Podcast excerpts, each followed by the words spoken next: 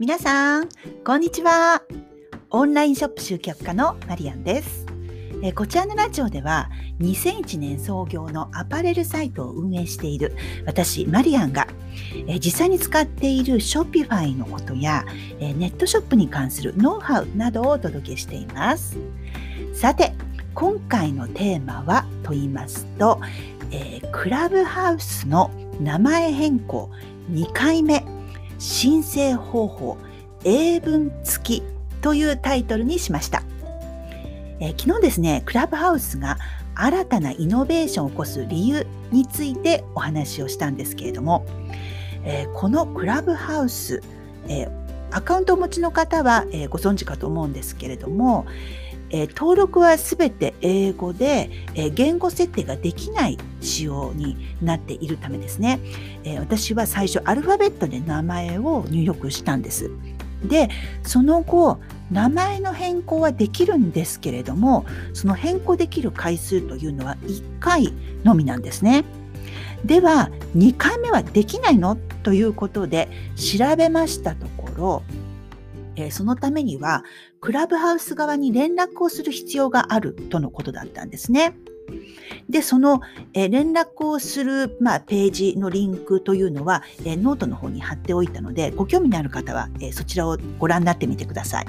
はい。で、そのリンク先にある、えーまあ、必要事項ですね、を、え入力をして、え送信をしました。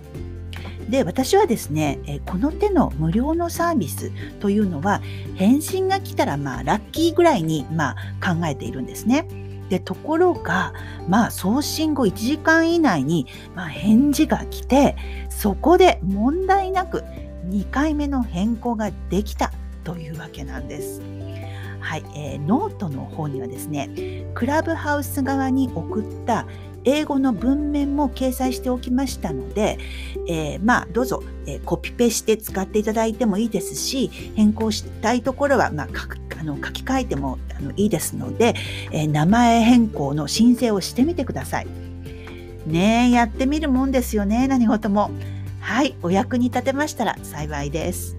あそうそうそう、えー実験的にですね、えークラブハウス日本時間、えー毎週日曜日と、えー水曜日の午後12時から30分間、えー私がモデレーターとなって、えー配信をしてみることにしました。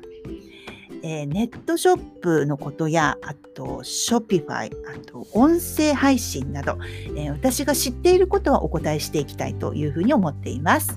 はい、えーご興味のある方はお気軽に覗きにいらしてください。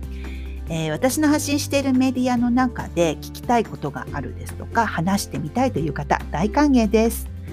えーもちろん聞くだけでも OK です。えー実験なので、まあ、状況を見ながらいろいろ変えていきたいと思っています。はい。それでは、今日も最後までお付き合いいただきありがとうございました。また次回お会いしましょう。